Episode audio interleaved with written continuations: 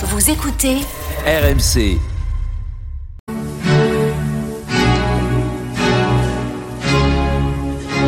Église d'aujourd'hui, une émission de Régis Burnet. Bonsoir et merci de nous retrouver pour Église d'aujourd'hui, votre moment de réflexion du dimanche. Depuis la semaine dernière, je vous propose une plongée dans l'Église catholique française au XIXe siècle. En effet, avec Jacques-Olivier Boudon, nous parcourons lentement son très épais dictionnaire des évêques français du XIXe siècle qui nous permet de multiples découvertes. Bonsoir Jacques-Olivier Boudon. Bonsoir.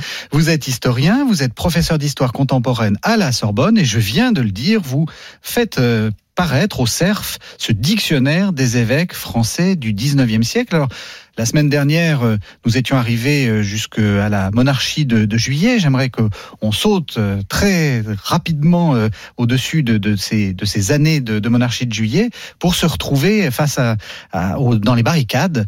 Et il y a une figure, moi, que je trouve assez touchante et peut-être un peu, un peu aussi, un peu, peut-être un peu ridicule. C'est Monseigneur Affre, l'évêque de Paris.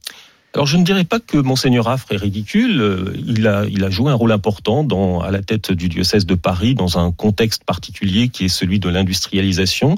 Mmh. Et il a une véritable euh, pensée sociale qui le pousse du reste au moment des journées de juin 1848, lorsque les ouvriers de l'Est parisien s'opposent au gouvernement euh, républicain, euh, à aller au devant des, au devant des, ouvriers. Il a, il a été incité du reste par Frédéric Ozanam, le fondateur de la Société de Saint-Vincent de Paul, et euh, il va parlementer. Il parvient à se faire entendre. Euh, malheureusement, une balle euh, venue d'un ouvrier isolé euh, va le frapper à mort, mais il est blessé mortellement et il meurt euh, quelques jours plus tard.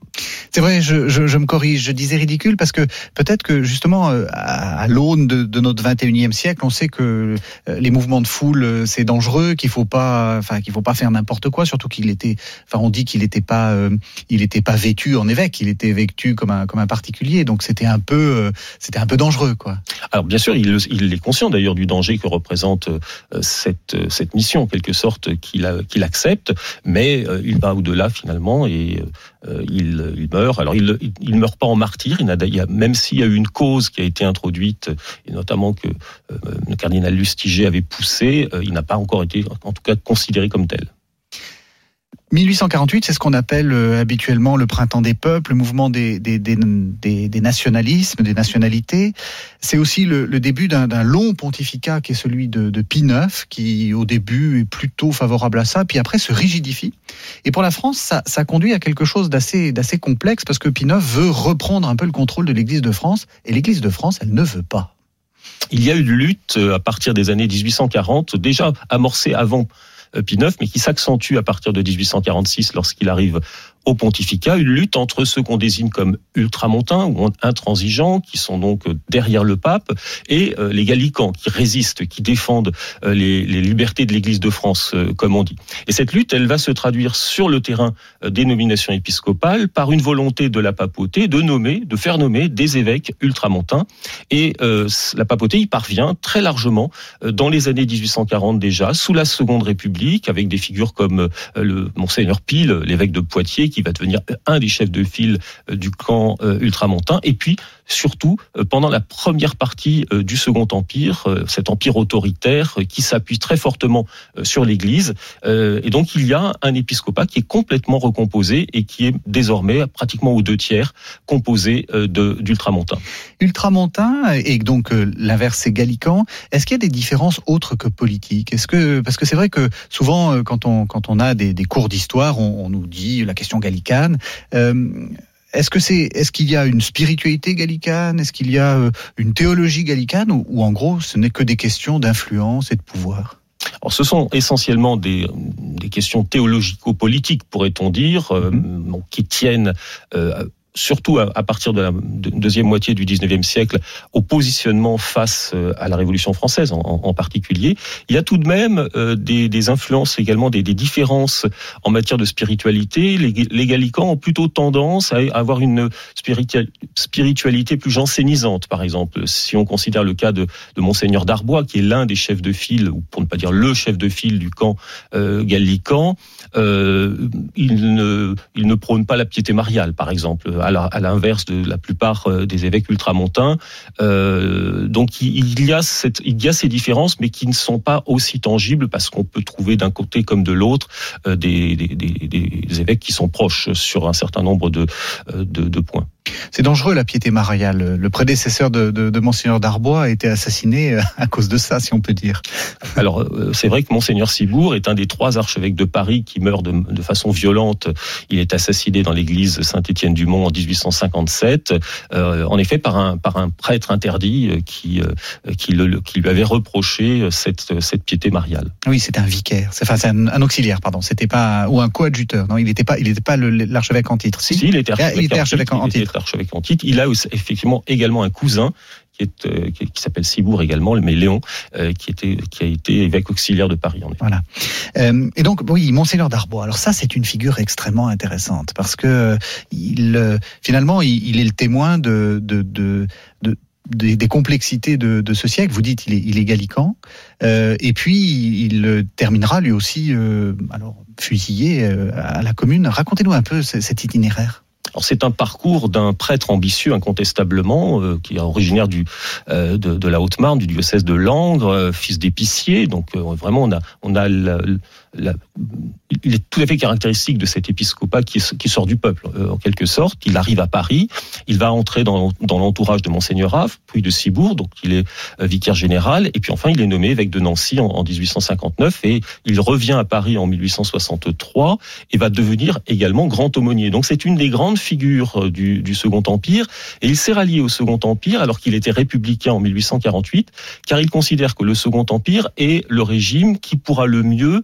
faire barrage aux ultramontains. Il est vraiment très hostile aux ultramontains et euh, il adhère par ailleurs au principe de 1789 et, considère que, euh, le, par exemple, le pouvoir temporel du pape est un anachronisme. Donc il va se retrouver en conflit euh, avec le pape, un conflit très sérieux, au point que le pape refuse de lui accorder le chapeau de cardinal. Et puis enfin, au moment de la commune, il est pris en otage et fusillé le 24 mai et il meurt en proclamant » Et pourtant, j'ai aimé la liberté ». Oui, c'est ça qui est, assez touchant. On peut on peut pas dire que euh, ce soit pour ses actions que que monseigneur Darbois a, été euh, fusillé. C'est pour le symbole qu'il représente en fait. Il a pas il a pas été. Euh, c'est pas une c'est pas une vie contre la commune. Le, communard euh, Rigaud qui le fait arrêter euh, en l'interrogeant lui dit cela fait 2000 ans que vous nous embastillez. Donc c'est bien le symbole d'une église qui est perçue par les communards anticléricaux comme une oppression. Euh, Lui-même est aussi le symbole de l'alliance du trône et de l'autel. Il était grand aumônier de Napoléon III et c'est aussi cela qui lui est qui lui est reproché. Euh, et, on, évidemment on oublie les prise de position plus libérale qu'il a pu avoir.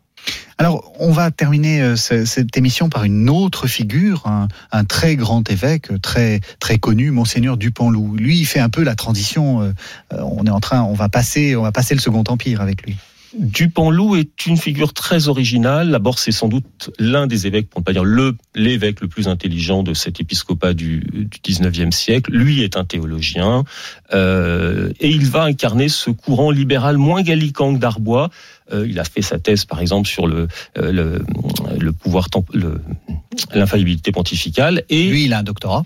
Voilà, lui a un doctorat et euh, euh il va animer ce courant catholique libéral qui va avoir une influence, même s'il est minoritaire, dans le catholicisme français euh, du 19e siècle. Il va aussi avoir une action euh, comme évêque d'Orléans, dans un diocèse qui est assez déprimé sur le plan de la pratique religieuse. Et puis il a une action politique, puisqu'il se fait élire député en 1871. Il sera sénateur inamovible. Il est très proche du président de la République, Mac Mahon, et, et envisageait une, restauration monarchique. Donc c'est un homme qui a, qui a beaucoup compté, qui a eu aussi beaucoup d'ennemis.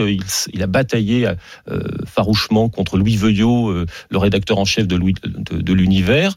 Euh, mais mais c'est euh, sans doute une des plus grandes figures de l'épiscopat français du 19e. Vous avez dit, je trouve ça intéressant, le diocèse d'Orléans était un diocèse un peu déprimé au niveau de la pratique. On a souvent l'image d'un 19e siècle très triomphant où les églises étaient pleines, les séminaires aussi, etc. En fait, c'est plus complexe, c'est beaucoup plus complexe. Les évêques se sont rendus compte que la pratique baissait. Euh, au 19e siècle. Dès le 19e Dès le 19e. D'ailleurs, ils font faire des enquêtes et on voit apparaître des questions sur euh, le nombre de d'hosties qu'on distribue dans le temps de Pâques, puisqu'à l'époque, on ne communie en général qu'une fois par an. Donc ça permet de faire des statistiques et, et de percevoir qu'il y a des régions de chrétienté, la Bretagne par exemple, le sud-est du Massif central, le nord, l'est, le Pays basque. Et puis il y a des régions beaucoup plus déprimées, euh, tout, tout, le bassin parisien, la région des Charentes également. Mais si vous prenez une ville comme Paris, c'est à peine 15% de la population qui pratique régulièrement. Donc on est, et, on a une euh, des, régions qui se sont vraiment détachées fortement et, les évêques en prennent conscience, vont tenter aussi euh, d'y remédier par des constructions d'églises. On, imagine qu'il faut construire des églises pour qu'elles se remplissent, ce qui n'est pas toujours suffisant. Mais euh, cela, va conduire à, un mouvement de, construction d'églises qui caractérise le Second Empire en particulier, qui est une grande période de construction. Et alors du coup, d'où vient, c'est ma dernière question, d'où vient, cette, cette idée que le 19e est si triomphant c'est, parce que la suite a été pire ou parce que justement on a voulu s'auto-persuader? Parce que l'Église se met en avant, euh, profite des bonnes relations qu'elle peut entretenir avec tel ou tel régime, et le Second Empire est, caractéristique, pour ressortir dans la rue, pour multiplier les processions, pour multiplier les, pèlerinages. Donc il y a une visibilité de l'Église qui va d'ailleurs conduire, il faut aussi imaginer ce clergé, euh, 56 000 prêtres en soutane dans les rues, un peu partout, les congrégations religieuses qui se réinstallent. Donc tous ces éléments donnent le sentiment que l'Église est partout, euh, qu'elle a vraiment investi euh, la société ce qui va conduire du reste à euh, un retour de, de, bâton, si je puis dire, avec la Troisième République et, et sa politique d'anticléricalisme qui s'appuie sur cette omniprésence de l'Église. C'est ce qu'on verra la, la, semaine prochaine. Merci beaucoup, Jacques-Olivier Boudon. Je rappelle votre dictionnaire des évêques français du 19e siècle. C'est paru aux éditions du CERF et à la semaine prochaine. C'était Église d'aujourd'hui, une émission de Régis Burnet que vous pouvez retrouver en podcast sur le site internet rmc.fr.